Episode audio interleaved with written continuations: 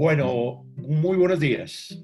Eh, el día de ayer, 20 de abril, pasará la historia como el día de mayor colapso de los precios internacionales del petróleo. En palabras del diario El País de España, se trató de un cataclismo, pues el sector nunca había vivido una jornada similar. El origen de todo esto es, al parecer, una sobreoferta mundial del petróleo. Los tanques de almacenamiento se han quedado sin espacio, no hay dónde guardarlo. Este tema ha dado lugar al desplome de los precios, en particular el, precio West Texas Intermediate, que es el referencia en Estados Unidos, que llegó a caer eh, el 305%. Los inversores llegaron a cobrar 37 .63 dólares para comprar un barril en Estados Unidos.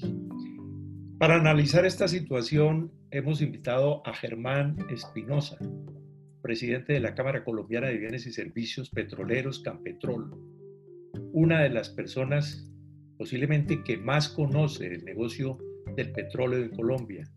Es ingeniero de petróleos, trabajó con Ecopetrol durante muchos años, fue presidente de eh, la operadora CEPSA española y además ha asesorado múltiples empresas. Quiero darle las gracias a Germán por aceptar esta invitación y preguntarle cuál es la valoración que tiene Campetrol de este hecho, del derrumbe del WTI, que sin duda es histórico. Bueno, Guillermo, primero que todo, muchísimas gracias. Un cordial saludo a su numerosa audiencia que va recogiendo en diferentes sectores, lo cual me place mucho. Eh, yo creo que hay que ir por partes, ¿no?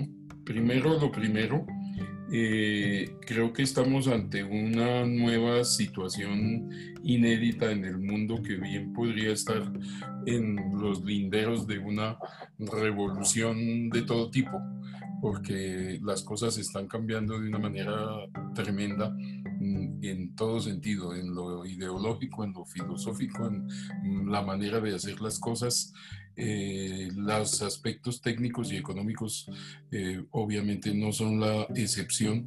Y este tema que tal como usted lo menciona, el, el país eh, lo titula como un cataclismo, yo creo que hay que sacarle un poquito de raíz cuadrada, porque si bien el WTI, que es el crudo de referencia de los Estados Unidos era un marcador muy importante para Colombia, pues Colombia lo abandonó hace ya más de dos años y Colombia tiene su referencia con el Bren, que es el que más se comercializa en Europa y en Asia básicamente.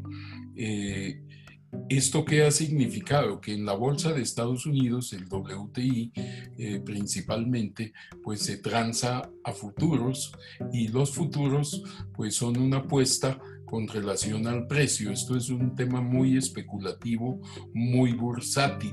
Yo me aparto mucho de la teoría de que esto esté lo que pasó ayer dentro de lo que está sucediendo a nivel global con los precios del petróleo. Yo pienso que simplemente es un efecto bursátil eh, en un momento de coyuntura muy complicado, muy complejo, en un nuevo normal de precios bajos, que es lo que está viviendo el mundo en este momento por ese doble choque de la oferta y la demanda. Nosotros hemos tenido desde los últimos últimos 50 años de industria petrolera a nivel mundial unas 17 crisis que antes del año 2000 básicamente eran crisis estructurales por eh, conflictos como la guerra Irán-Irak, Yom Kippur, la, eh, el embargo árabe, etcétera, eh, que movían muchos volúmenes. Pero a partir del año 2000 esto se ha vuelto mucho más transaccional y bursátil. Y el caso específico es el de ayer, es decir, una persona que tenía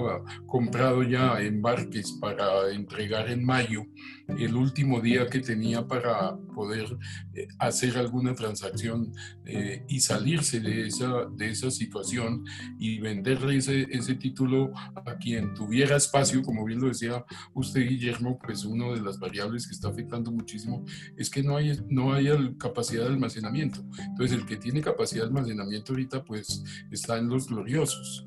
Eh, una, están inclusive buscando buques cisterna que anteriormente, hace un par de meses, pues para un buque de cisterna de un millón de barriles, el arriendo diario de almacenamiento era del orden de 50 mil dólares, pues hoy día se están pagando 400 mil. Entonces, eh, si no tiene esa posibilidad de almacenar o de transar eso o pasarle ese título a alguien, pues entonces lo tiene que vender pues al precio que sea para no perder su plata. Entonces, realmente es un efecto totalmente especulativo el que pasó ayer. Y si, y si analizamos, pues el 20 de mayo y el 22 de junio se vencen los futuros de, de, junio y julio respectivamente. Eh, ¿Qué pasa? Los contratos que se, se cerraron ayer eran alrededor de unos 150 mil contratos.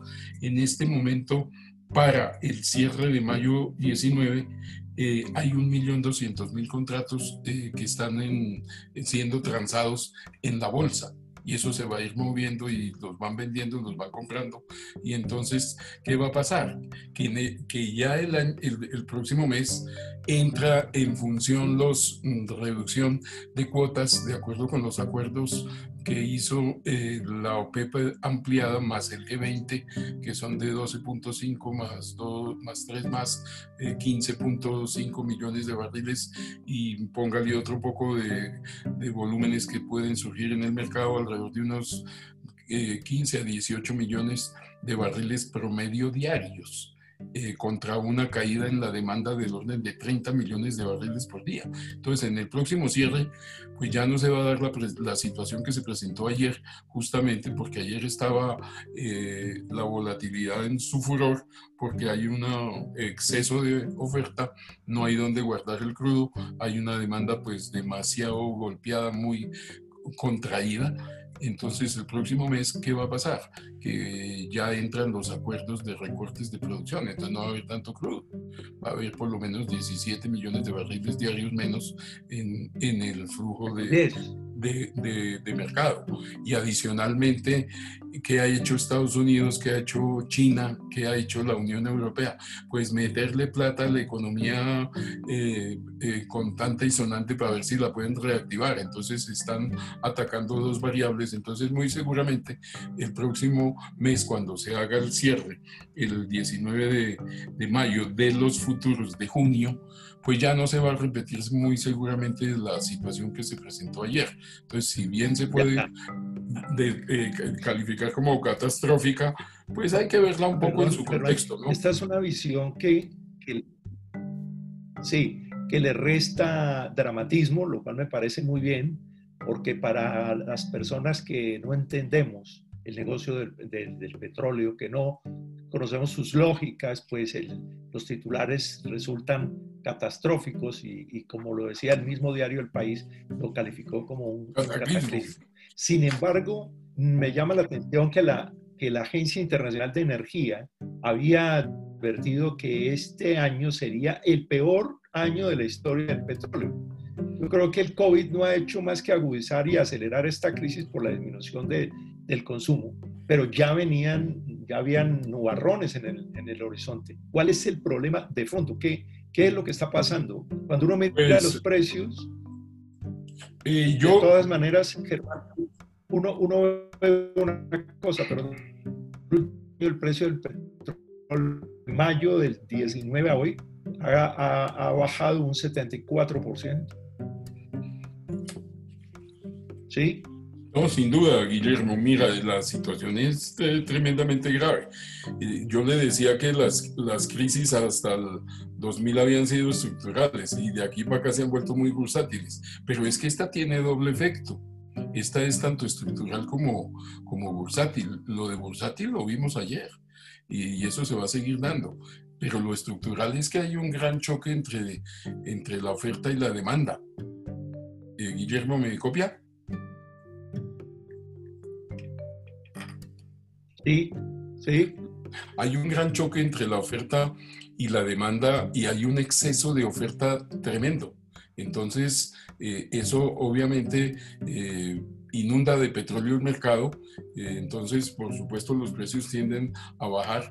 Y si por otro lado como contrapartida la demanda está contraída, o sea que no hay tampoco clientela para vender ese petróleo como se vendía y se transaba anteriormente, pues la situación es, eh, es totalmente dramática. Y coincido con la IA en el sentido de que nosotros hemos analizado nuestros escenarios de precios de este año y nosotros vemos en un escenario muy crítico un promedio año de 25 dólares por barril y un escenario crítico de 35 y uno moderado de 43, que coinciden mucho con las proyecciones que sacó la IA eh, a finales de la semana pasada. Nosotros estamos sacando un documento hoy que tiene fecha de la semana anterior porque ya había sido elaborado previamente y estamos en esa misma línea. Eh, para que el precio del crudo promedio del año eh, sea de 25 dólares, pues quiere decir que estos nueve meses que nos faltan para terminar el año, pues son del orden de 20 dólares por barril, porque al cierre de marzo 30 teníamos 51 dólares promedio y al cierre de ayer tenemos 49 dólares en promedio, de modo que ese es un escenario pues tremendamente crítico que no se veía hace más de 22 años y, y pues los, los otros escenarios más, un poco más moderados pues tampoco es que sean halagüeños ni mucho menos, de 35 dólares 25 dólares, aquí ya comienza entonces eh, todo el mundo a ver cuál es el break-even point o punto de equilibrio, o sea, cómo qué campos pueden producir con ese precio crudo.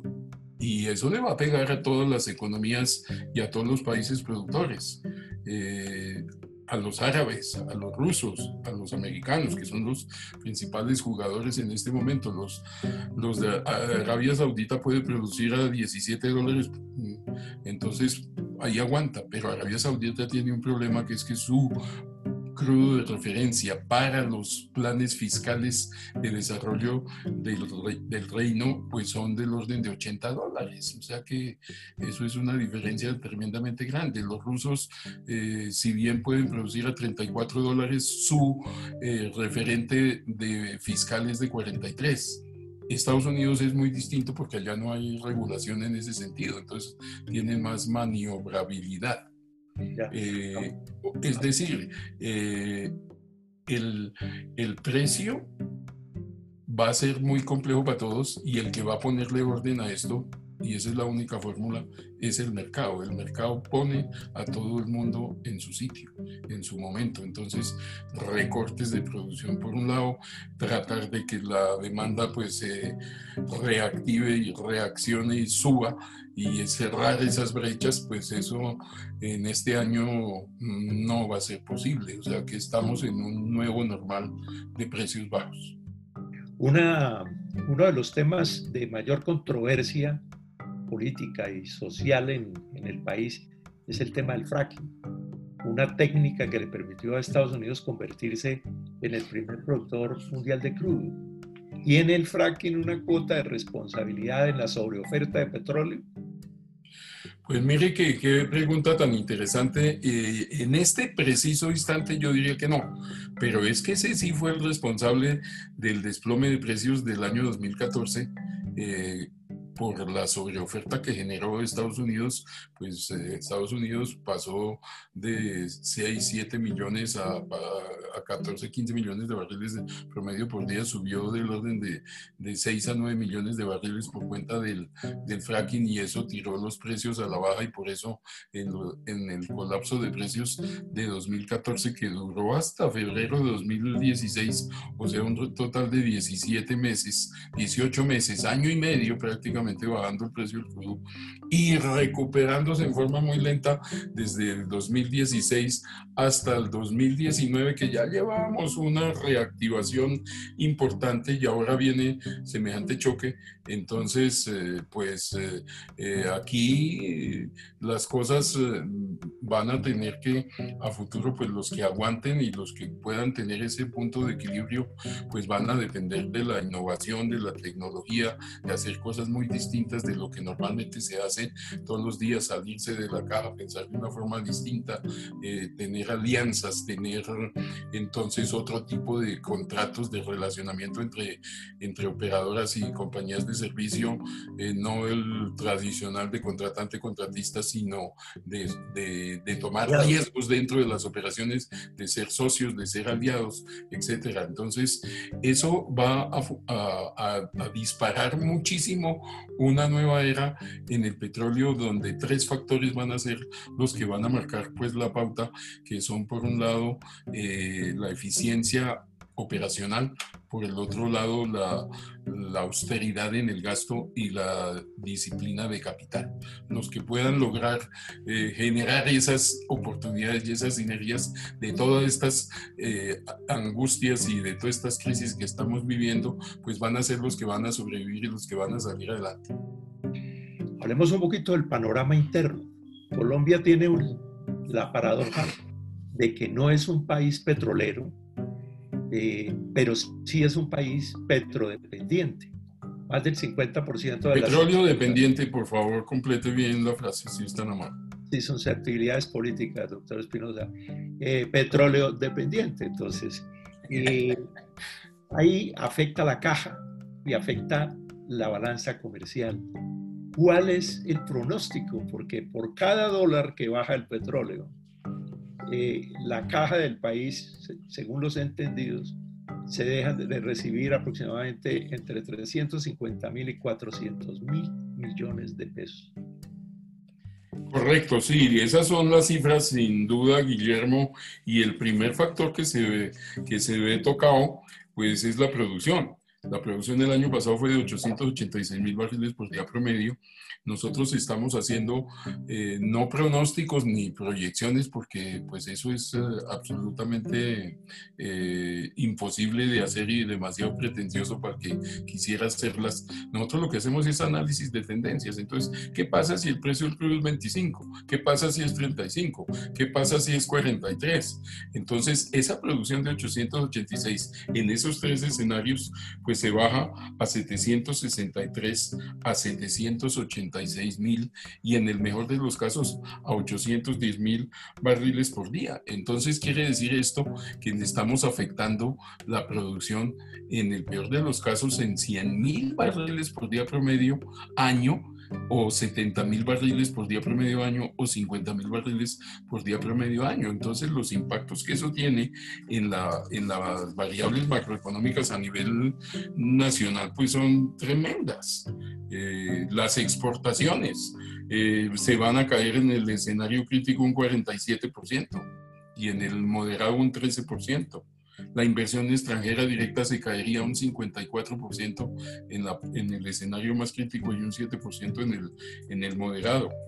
Eh, la TRM eh, pues volaría por encima de los 3.280 con que se hizo el cálculo el año pasado, pues eso pasaría a más 24% o a más 16, o sea, unas, unas tasas eh, del orden de 4.000, de casi 5 mil eh, pesos por dólar.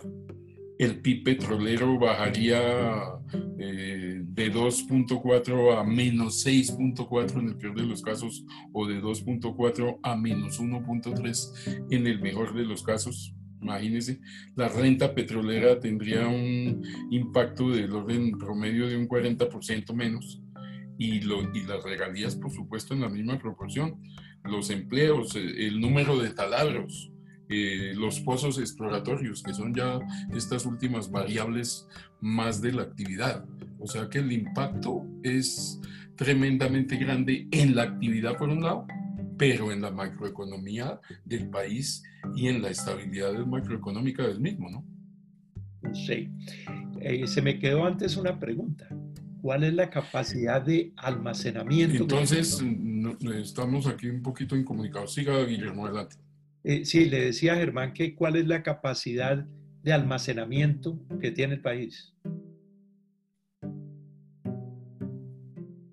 Hola.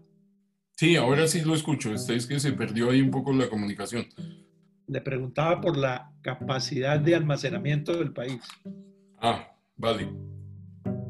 Pues mire, Guillermo, eh, ese es uno de los factores que está influyendo a nivel global, sin la menor duda, porque es que ya si usted no tiene dónde guardar ese crudo que ya compró y que de alguna manera lo puede transar, pues se presentan situaciones de estas bursátiles que vimos recientemente. Colombia tiene alrededor de unos 10 millones de barriles de capacidad de almacenamiento, sumado lo que hay en los campos, lo que hay en las refinerías y lo que hay en los puertos. Entonces, eh, eh, esos 10 millones de barriles por día, una tasa de producción del 886 mil barriles promedio del año pasado, pues esos son 11 días. Entonces, eh, esa es la capacidad de almacenamiento que tiene el país en este momento.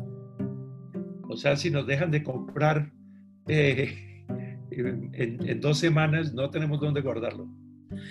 Pues si nos, eh, es decir, si, eh, si siguen las condiciones normales de operación, ahorita eso cambia porque obviamente pues la producción baja porque se ha cortado la actividad por todo este doble choque y demás. Y pues serán barriles más, barriles menos, pero, pero póngale que sea un 20-25%, entonces estamos hablando de, de 7 millones o de eh, 14 y medio, 15 millones de barriles. Eso es todo el juego que tiene Colombia en términos de capacidad de almacenamiento, dependiendo de cómo se vayan dando las operaciones. Ya. Germán, hay otro, otro, otro tema que, pues, que preocupa inmensamente y es el, el tema en las regiones. Eh, algunas regiones sí que tienen un grado de dependencia eh, elevado, casi que absoluto.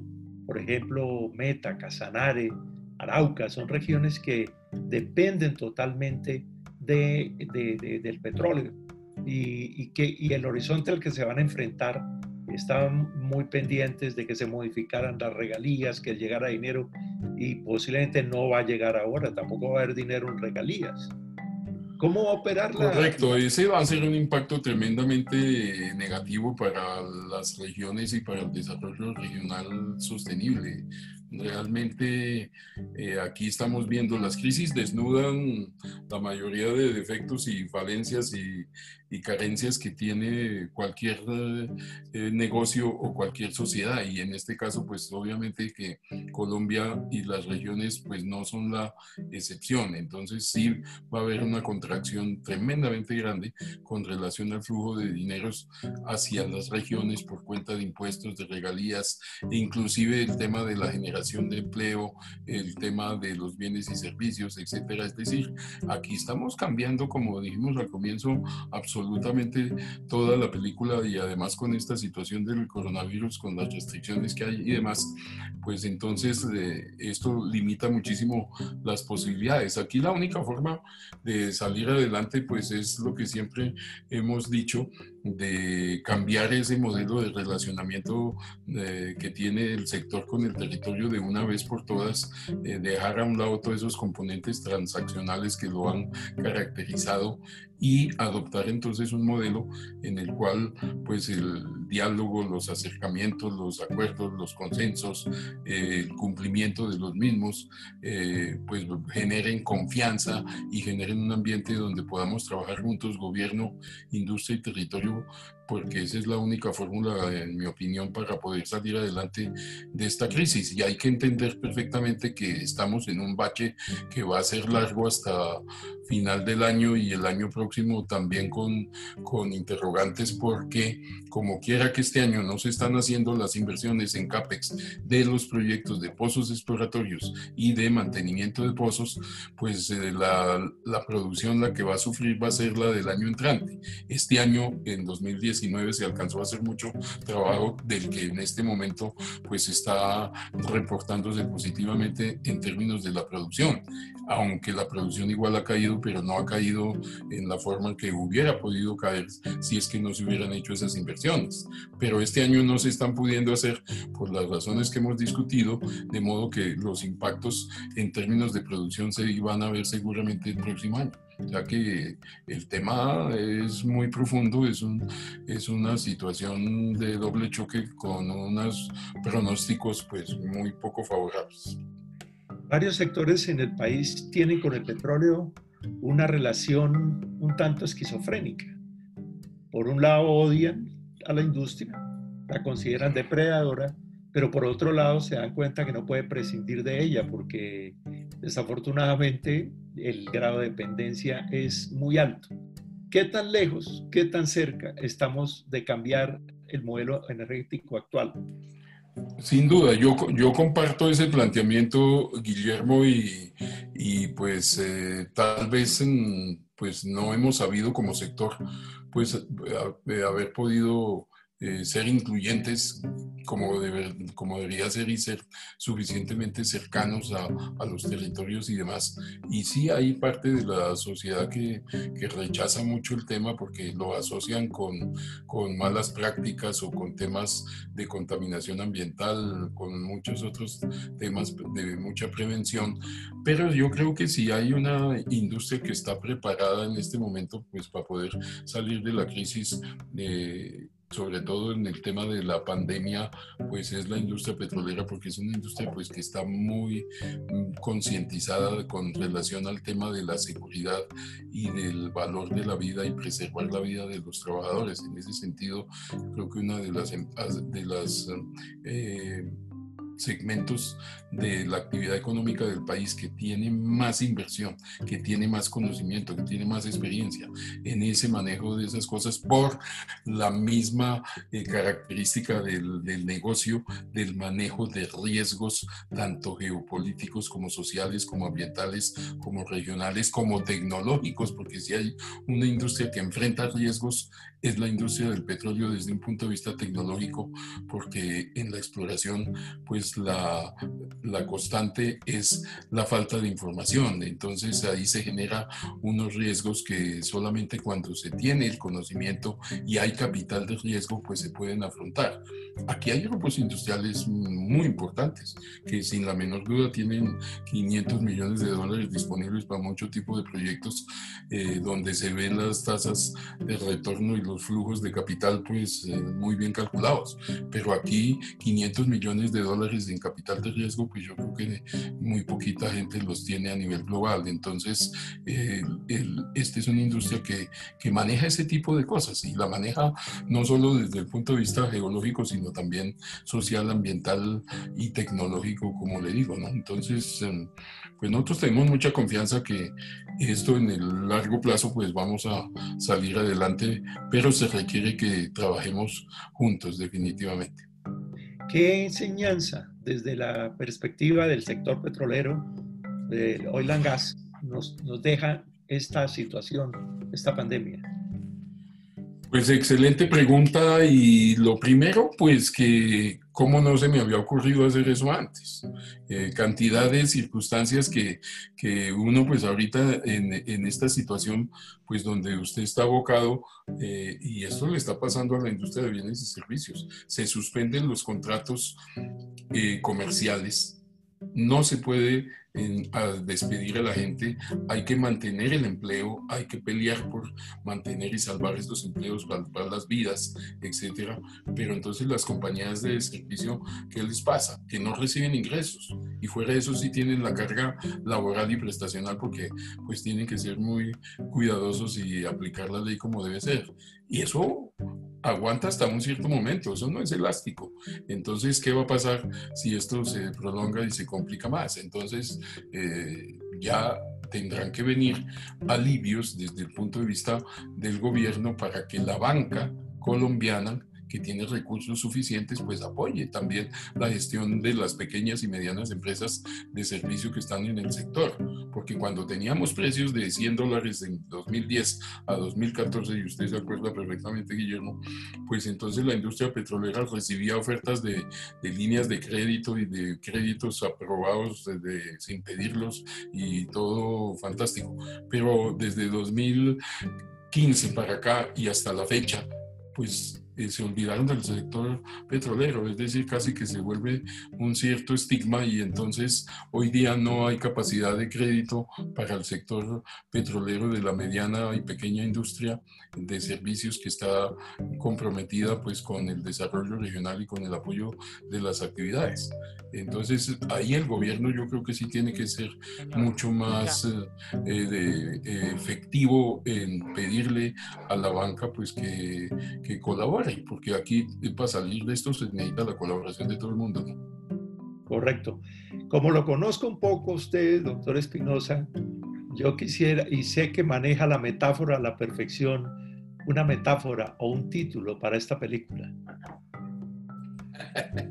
Ay Dios, pues... Eh, no me atrevería sinceramente por respeto con, todos los jugadores que estamos en esto, pero indudablemente es algo completamente inédito y del cual pues eh, no podremos eh, salir si no pensamos de forma distinta y si no trabajamos absolutamente juntos y, muy alineados. Yo creo que hay que superar todas esas eh, cuestiones de tipo ideológico y filosófico y simplemente pues hacer las cosas como, como debe ser. Lo más sencillo es, y que es lo más difícil a la vez, es hacer las cosas bien. Entonces, pues yo creo que si somos eh, capaces de, pensar distinto y de trabajar distinto y de trabajar con la gente como debe ser, yo creo que somos capaces de salir adelante. O sea, esto sería un nuevo renacer, una nueva forma de hacer las cosas, ¿no? Y si le doy un título para la película, ¿me, me, lo, me lo puede validar o controvertir? De validar, controvertir y de pronto hasta mejorar. ¿Qué tal si le digo que esta película se puede llamar Los ricos también lloran? Eh, pues sería una buena manera de, retratar aquí a, muchos eh, estratos de la sociedad colombiana, eh, pero yo como represento a la industria de bienes y servicios y en, en Campetrol tenemos la gran mayoría de compañías colombianas pequeñas y medianas, pues yo diría que aquí los pobres lloran todos los días. Bueno, Germán, muchísimas gracias. Se nos ha acabado el tiempo. Conversar con usted siempre es un deleite. Eh, informa, comunica y, no pierde el sentido del humor que de alguna manera es lo que estamos eh, necesitando. El,